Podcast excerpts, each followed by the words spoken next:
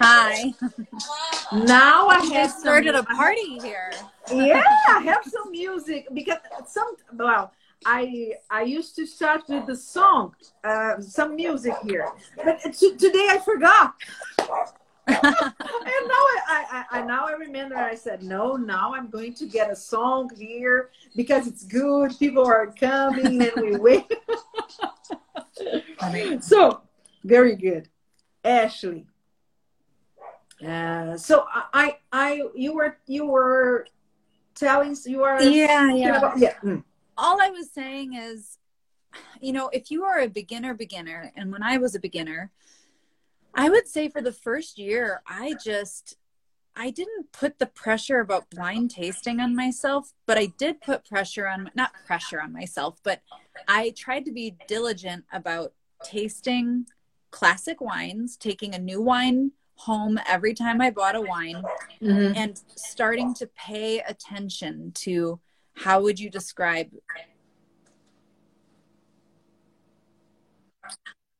the and and then I think if you could get those and those little mini bottles, you could even start to compare things together so you're not feeling like it's so expensive to be buying all these bottles. So if you can be bottling little mini bottles of each of these and then lo and behold you have, you know, two Merlots, a Malbec, a Cabernet, a Syrah. Uh-huh. Then one night you can sit and taste all of them next to each other and be like, okay, why are how are these different? And do everything without blinding for like a year, but do it with a lot of purpose and focus Uh-huh. on the little nuances because eventually you're just you're trying to get to a point where you know what those little differences smell and feel and taste like and then i think you can go into blinding with a little more confidence and you mm-hmm. know and and just be don't be so hard on yourself. Like be wrong. You have to be wrong so many times in blind tasting and in groups to eventually understand it. The worst that happens is you get it wrong. It's just not a big deal. Everybody does it. And so just don't worry about it so much you know just be wrong be wrong a lot because you'll probably learn a lot more Mhm. and try to know why you were wrong. Um, just really try to understand what your blind spots are. So I would just say don't be so afraid. But if you want, you know, if you want to go in with a little more confidence, then don't blind for a little while. Just Mhm. really focus hard on tasting classic Mhm. wines. I love this idea of uh, putting some a little a little a little uh, uh, something like a little um, volume of the wine in a, smaller bottle and put it in the fridge, Yeah. and Go then to- you can. Uh-huh. There's a zillion of them. If you go to like Amazon.com, you would just Google like a four ounce glass vial with cap, like a screw cap. and Mhm. you'll see a bunch of them. They're not that expensive, especially because you're No. reusing them all the time. Um, and yeah, get like four ounces, and then you'll want to fill it all the way to the tippy top because you don't want any oxygen in there. Uh-huh. And screw it down, and then keep it in the fridge. And I was blinding things accurately two, three months later. And so it's a great way to, yeah, it's a great way to preserve wine if you're trying to learn more. That's interesting. I never thought about that, and I'm go. I'm I'm going to start doing that because I drink alone. Uh, it's, well, I live with my son. He's 18, and he he doesn't drink. Uh, he doesn't like to drink because he's an athlete. He he swims and he runs and he so it's it's difficult to convince him to, to Uh-huh. drink with me. So it's uh, always we have this. I have this problem. So it's something very nice that I could do to save some some portions of the wine, uh, Yeah. smaller bottles. Yes. No, it's a great. I mean, that was like a savior for me. I loved it. It was great. Mm, very nice. How um, uh, uh, uh, are you when you you were learning and having your your man your, your mentors and, and now that you are a mentor and teaching other people do you have some are you having this kind of tasting from a distance using zoom or something some things like that is it possible to do mm-hmm. ashley I think it is possible. I mean, I still do work with mentees and other students on how they can improve. I mean, it unfortunately is more verbal, but again, I mean, if you're practicing on pretty classic wines, you can definitely work with students and you can work with others on where do you think you went wrong and, and how can we try to troubleshoot? What are some other classic wines that you could be buying and trying right now and to um, and, and just to try and give them feedback. I mean, there's a lot that can, I mean, I used to, um, you know, there was this one mentor that I had that I would literally send her. I hired her. I mean, this is like I I I knew I was going to take a ton of her time, and I said, "I need to pay you. What can I do?" Yes, and so yeah. yeah. She's a master of wine, and there were you know little you know paragraphs of the arguments that i was making and i would send her those and she would just go to town and tell me how to make a better argument for my tasting uh-huh. note and and so there's things that you can do from afar that i mean absolutely helped me as a student. And i was very isolated as a student in colorado. There were no other mw students. Mm-hmm. and so a lot of it came down to really uh, relying on some distance learning. But then also, you know, when things open back up, hopefully, and people mm-hmm. can travel a little bit more, I also, you know, invested in traveling to California to taste with really experienced people as well, just because yes. I didn't have that network near me. And so, um, so yeah, but yeah, there's a lot of things that mentors can do depending on the level that the student's at from from afar and through Zoom and through just conversation. Very nice, very nice, mm-hmm. very nice. And then and that that's same thing. I have to do the same thing here because I live mm-hmm. in a. It's not a small city, but there there aren't uh, um, so many professions or professionals here, and on this level, like the diploma level or master of wine mm-hmm. level. So I have to travel to São Paulo to to to be with them, to have this kind of tasting sec- section sessions with them and yeah. everything. But now during this period, I'm isolated here. Yeah. I know this is a trying time for everybody, and I feel so much for students because we're going to have to change a lot of things, I'm sure, this year in the Institute to service students and to give them resources that they need. But it's just so difficult when you can't be there in person and yes. be, you know, really workshopping um, in person. So yeah, I I feel very bad for students right now trying to get ahead. Thinking about this kind of meetings in person, have you ever been to Brazil? No. I was supposed to actually go this last winter, and then I mean, whatever, like you know March, and and then all of this happened. So nope, it's high on my list. It so is very you, ha- you, you have to come. It will be mm-hmm. very it will be an honor. Very nice to, to have you here to show you the, the, the country and the places. And what about Brazilian wines? Have you ever tasted yeah. some Brazilian no. wines? No, I haven't. So I have lots to learn about the wine. What kind of wines do you make? What grapes do you grow there? Are they all indigenous, or is a lot of grapes? There are there are a lot of people here growing the French uh, varieties, and there are some people in the south uh, uh, uh, growing Italian varieties and Portuguese varieties too. So we don't have um, specific Brazilian. I think there is just one Moscato Blanc or something, something similar to Moscato, Moscato Blanc, Brancos Blanc, something like that. I think okay. it's something that it's really only growing in Brazil, but uh, we have these grapes from other countries being being being grown here, and there are some grape varieties that are are doing very well, just like Merlot. Okay. In the in the south part of the country, and we have the sparkling, the production of sparkling oh, wines. I did know that. That's very nice. important mm-hmm. for you, right? Yes, I, I remember uh, just reading a, a, little bit more about the statistics of the different wines that you make. I forget what I was doing. It was like a couple months ago, and I saw that that was a huge part of your industry. Yes, the the sparkling wines here, and they are very, they are really good.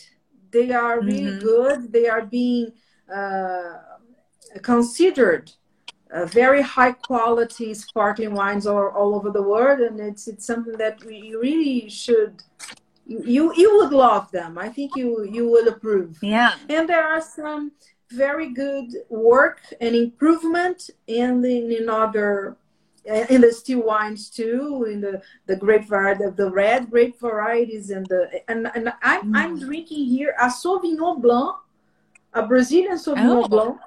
Yes, that's a pretty label. Yes, you see, Villa Francioni. Yeah. That's the producer. Okay, and it's a Sauvignon Blanc. It's very fresh and very yeah. vibrant acidity, very fruity on the nose, Ooh. and it's something very good. It's it's 2018, the, the nice. year. Very new, It's very nice, very nice. Oh, I'd love to taste the wines from there for sure. Yes, you you are going to have the opportunity to, and I'll I'll see here if some producers send you some samples. You would okay. love them. I yeah, yeah, yeah, yeah. And, and then we can talk about them. It was going yes. to be nice. I can come back. yes, Ashley, I'd love I'd love to ask you one more question about about the wine tasting because I was thinking about uh, uh, no, actually two questions about the trends like Mm-hmm. when we are talking about the wine descriptors and sometimes there are certain trendy words that just come up and people start using them and sometimes they are considered like i don't know this is something uh, some people say this is crazy or this, this doesn't uh-huh. exist just just like the, the, the, concept of minerality and things yeah. like that so yeah. how, how do you see these trends and about minerality uh, specifically specifically mm-hmm. how do you feel about it yeah i mean oh my gosh i mean that's a, like a segment all onto itself but um mm-hmm.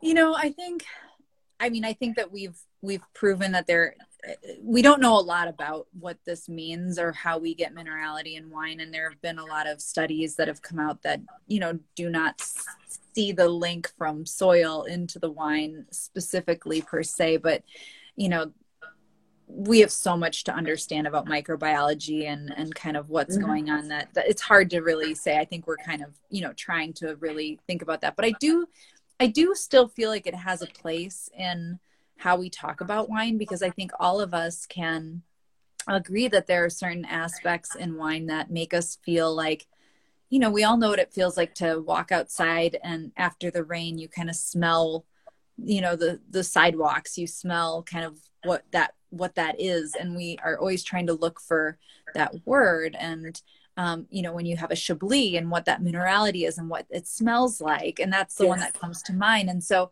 I do think it's a shame to not call it what we think it is, which is that kind of mineral smell, or what we think is kind of that wet rock smell, or that smell when you're down by a river and you can, and there's just water trickling over pebbles and you can smell it. We all know yes. what that smells like. So if we don't have a word for it, what are we going to do?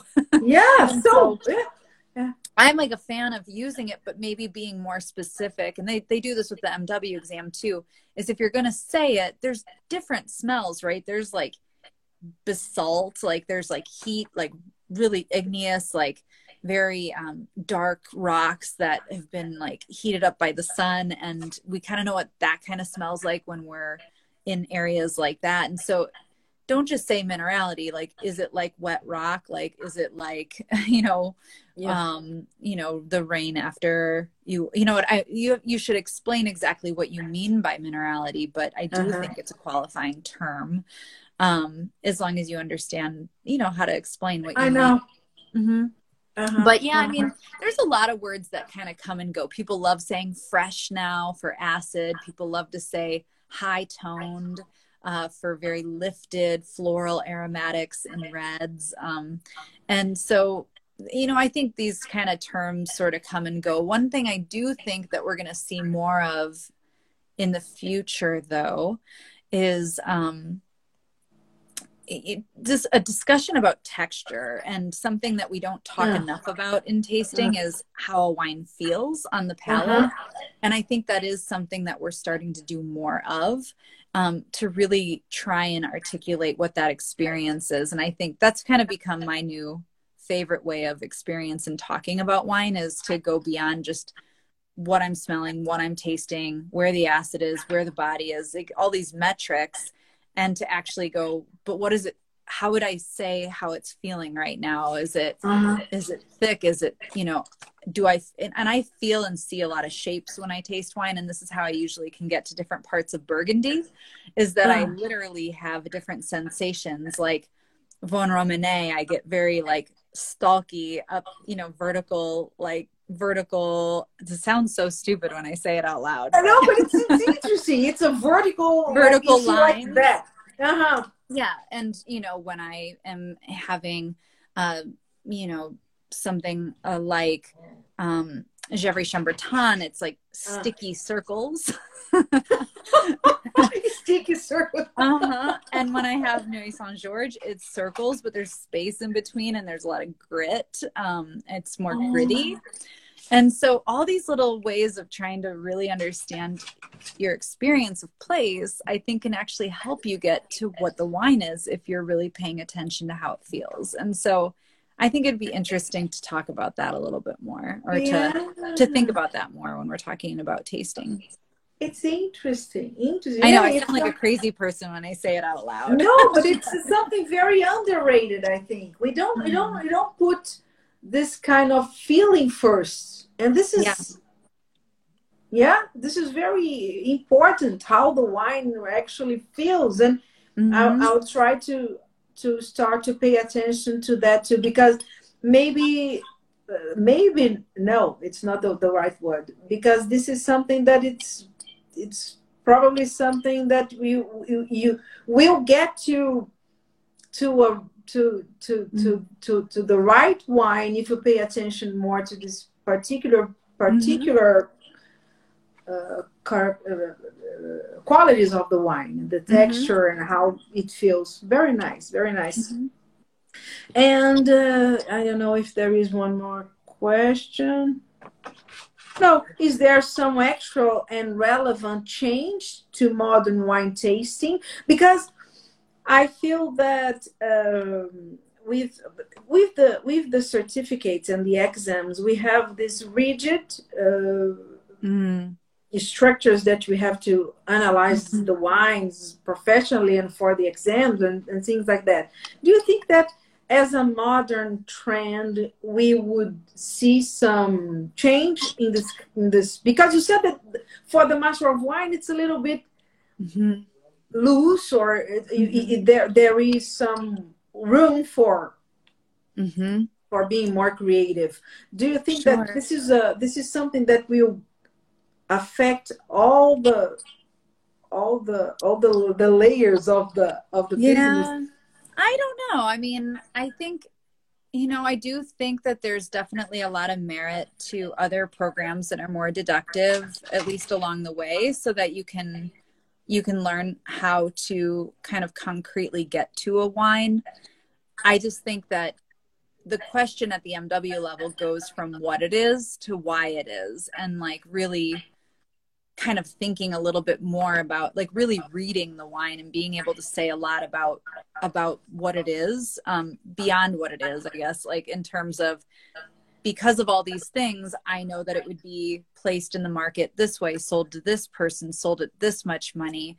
Um i can tell you all these things about the winemaking now because of all this evidence that i have. And and so i think the purpose is different um, and I think that that would be really, if you want to get thousands and thousands of people through WSET um, at different levels, that that could become a very difficult logistical nightmare for for people who are grading Yeah. it or how do you Yeah. make those rules it's a little more easy to control and sustain Yes. at the um you know at the uh mw level where you only have a few hundred students in the program at a time um so I, you know that's just logistics. But yeah i would love to see people expand their vocabulary and allow people to use a lot more words when they're describing wine because i think going back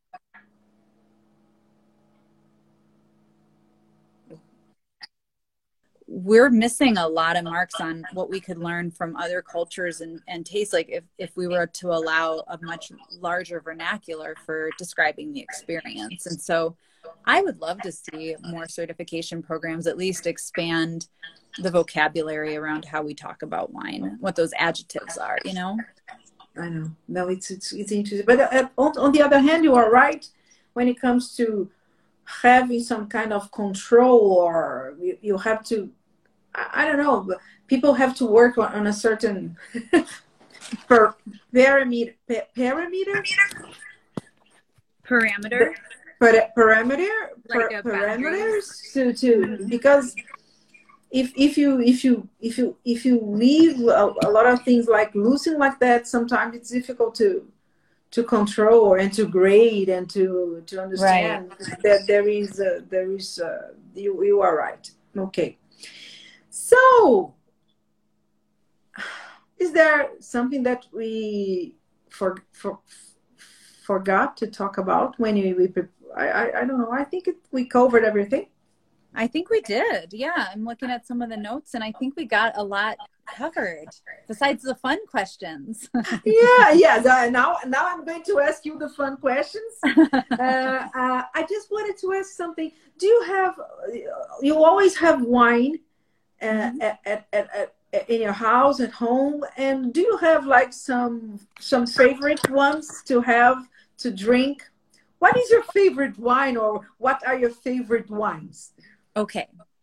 There's a lot, um, but I would say if it came down to what I drink the most of, I love champagne. Mm-hmm.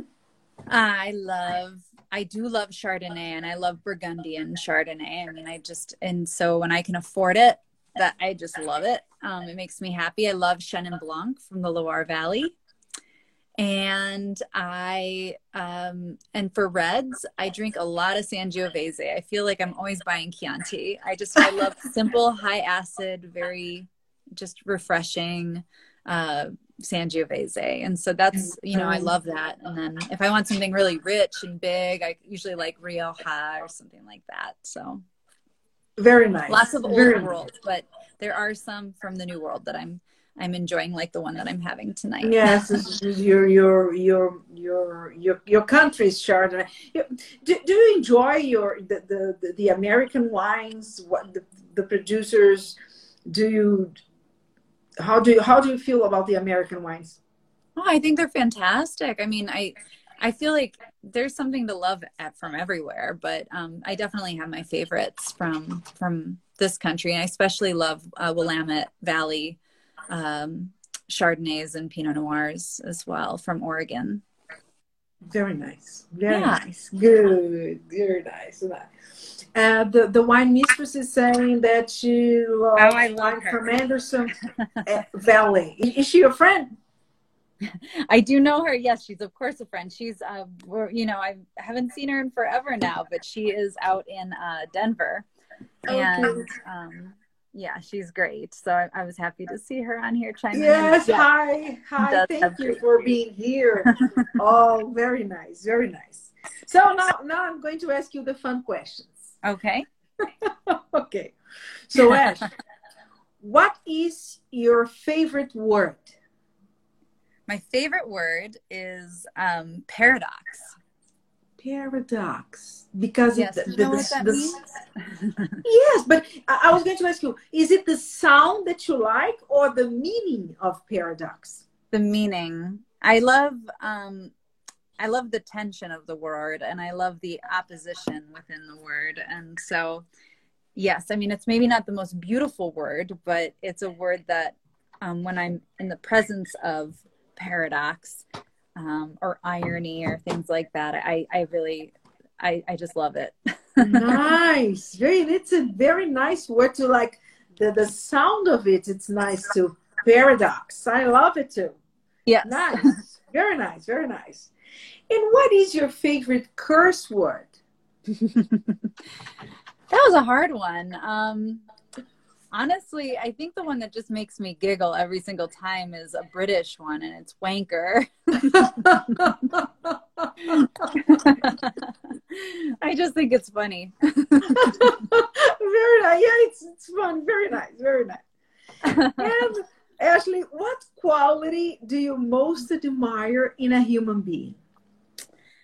Um, empathy. I think that that is sort of to be able to not just feel for someone but to to to genuinely feel what it is to to kind of understand it and to listen and to be patient and and just to yeah just be empathetic i think is to me the most incredible. I, I you know a few people come to my mind right now that i think really emulate this in life and um yeah i just i wish i you know i i feel like i try to be but i you know that's something that i always want to be more of and i think is great I, I got you. Yes, it's mm-hmm. it's great empathy, and it's something that it's missing in the world. yeah, I think it would solve all the world's problems. yes, yes, I'm I'm with you there. Yes, I agree. I agree. Actually, if you could meet someone that you admire, someone from from the past, or someone who's still alive, it doesn't matter. Who would you choose to spend a day a day with? Oh, I just realized that you said if I could meet somebody. So it's somebody I've never met before, correct?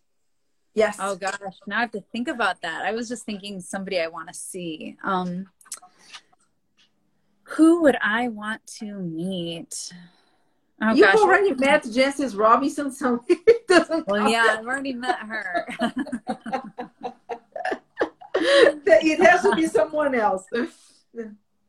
I know. Um gosh. I don't know. Honestly, that's a big question. I should have thought about it ahead of time because I was thinking it was somebody that I already knew that I haven't seen in a while. And I was going to say my mother because she okay. died when I was 10 and I never got to know her as an adult and to have a conversation with her as an adult. And so that's the first person I'd want to sit down with and have yes. a very long conversation with. so so you lost your mother when how old were you? I was 10. Oh, okay. So no, so that's that's the answer. So if you could spend some time with your mom today, she yeah. will be the this the person. Yes, that's yeah. that's correct. Nice yeah yeah it would be nice to to to to see what she well how she feels about what you have what this this amazing professional this amazing woman that you have become i'm i'm sure she's very proud of you yes thank you very nice and uh, what is your favorite soundtrack or song so if I'm being completely honest, the soundtrack that I can't help but belt out and sing along with, and I've been like this since I was, whenever it came out, I was probably 10, 12, is Evita with Madonna. Oh my God. but it's a lovely soundtrack. It is a lovely soundtrack. yes, it is. But it's specifically with Madonna. Yes. I love Madonna. Very nice, very nice. I love uh, too. Uh, very nice. And what what about films? What is the film? I, I want to know the film of your childhood. Mm. I think, and it's not terribly original, but I just absolutely loved and could not watch enough of The Sound of Music. mm. I love the sound of music too. Mm-hmm. Julie Andrews. Yes. my God, it's amazing, and and I can and I can say it's one of my childhood too. But I'm older than you. very nice, very nice. So nice choice. Mm. Uh, Ashley, what sound or noise do you hate? Um, I cannot stand like my dog's done this a few times. I can't stand when she is barking. Like I just wish she would stop barking, and especially when I, uh, you know people are walking by the window. Drives me crazy. oh my god! And if you could go back to the past, what piece of advice would you give to the to the younger you? Mm-hmm. I would tell the younger me not to be afraid to ask more questions. This was something that when I was on the MW path and in that journey, I learned to finally ask. You can't really get through it without asking a lot of questions and talking to a lot of winemakers and grape growers. And I just think um, you know, my whole life, I think I was so scared to be wrong. I was scared to sound stupid. I didn't want, you know, anyone to know. But I finally got to a point that you can't do that anymore if you actually want to get ahead. And I think that that's kind of a bigger lesson in life is if you want to get ahead, you need help and you need to ask questions. You need to be curious.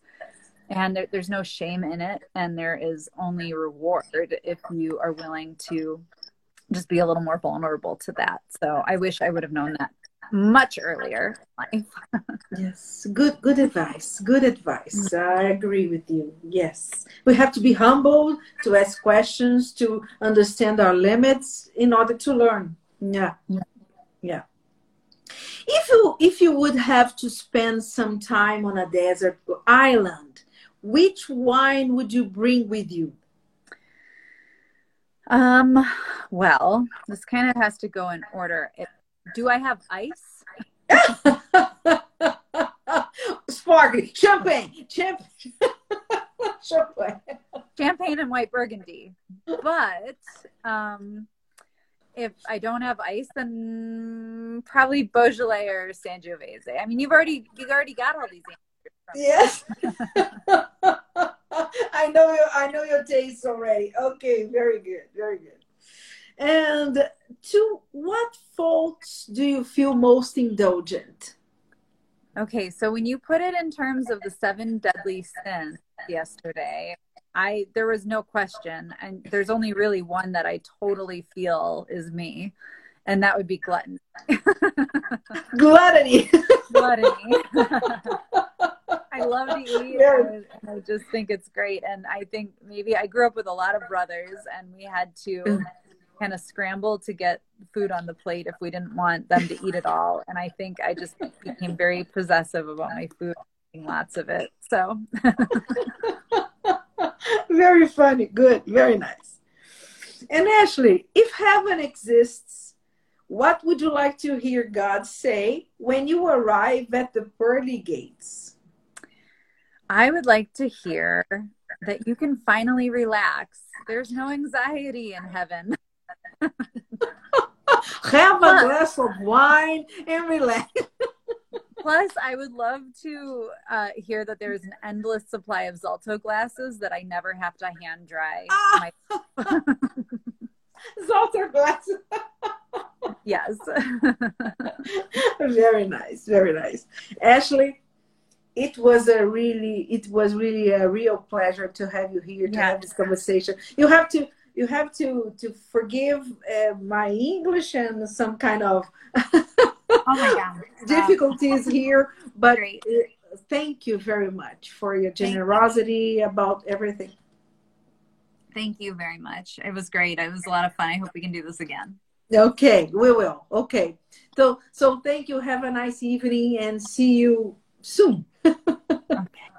thank Bye. you. Goodbye. Thanks Goodbye.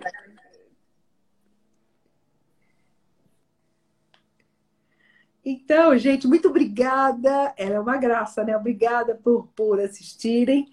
Obrigada por essa. Desculpem qualquer coisa. Tem hora que. Hi, Tim. Nice, nice to see you here.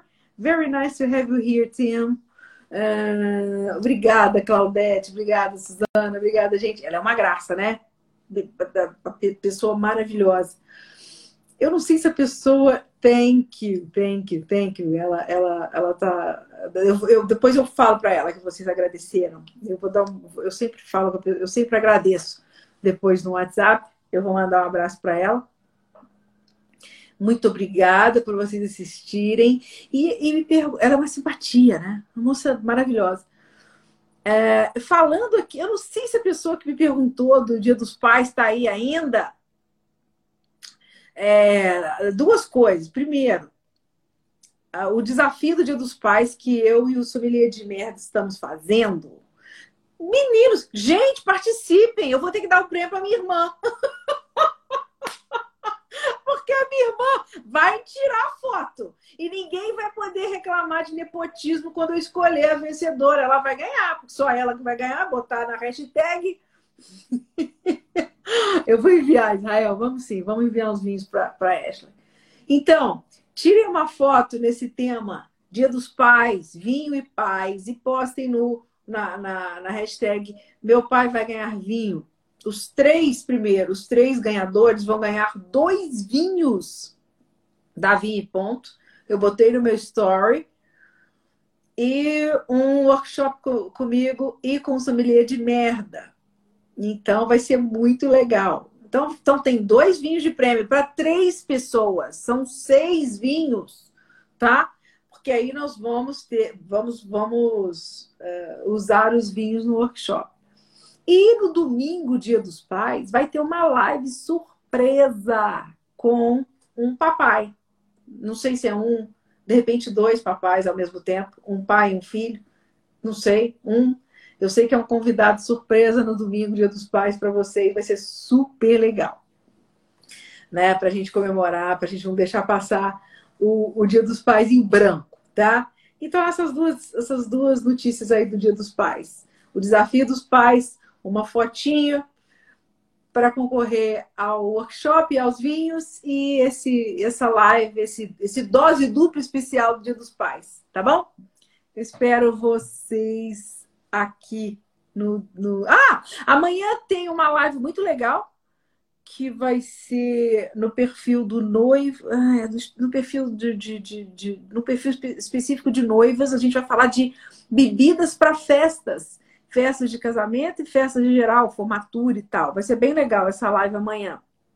Eu vou dar um monte de dica para quem faz festa e não sabe que bebidas colocar, o que, que, o, que priori, que, o que priorizar na festa, o que comprar. Vai ser muito legal essa live amanhã. E na quinta eu recebo aqui o Luiz Henrique Zanini, da Valontano, Era dos Ventos, o nosso vinhateiro poeta, tá bom? Vem, vem assistir aqui com a gente. Gente, obrigada, obrigada, obrigada mais uma vez pelo carinho, pela audiência. Eu vou agradecer a Ashley por vocês e muito obrigada. Até amanhã para quem estiver por aí, tá bom? Beijo, beijo para todo mundo. Tirem a foto, participe do desafio, senão minha irmã vai ganhar. um beijo, gente. Até amanhã. Boa noite. Obrigada.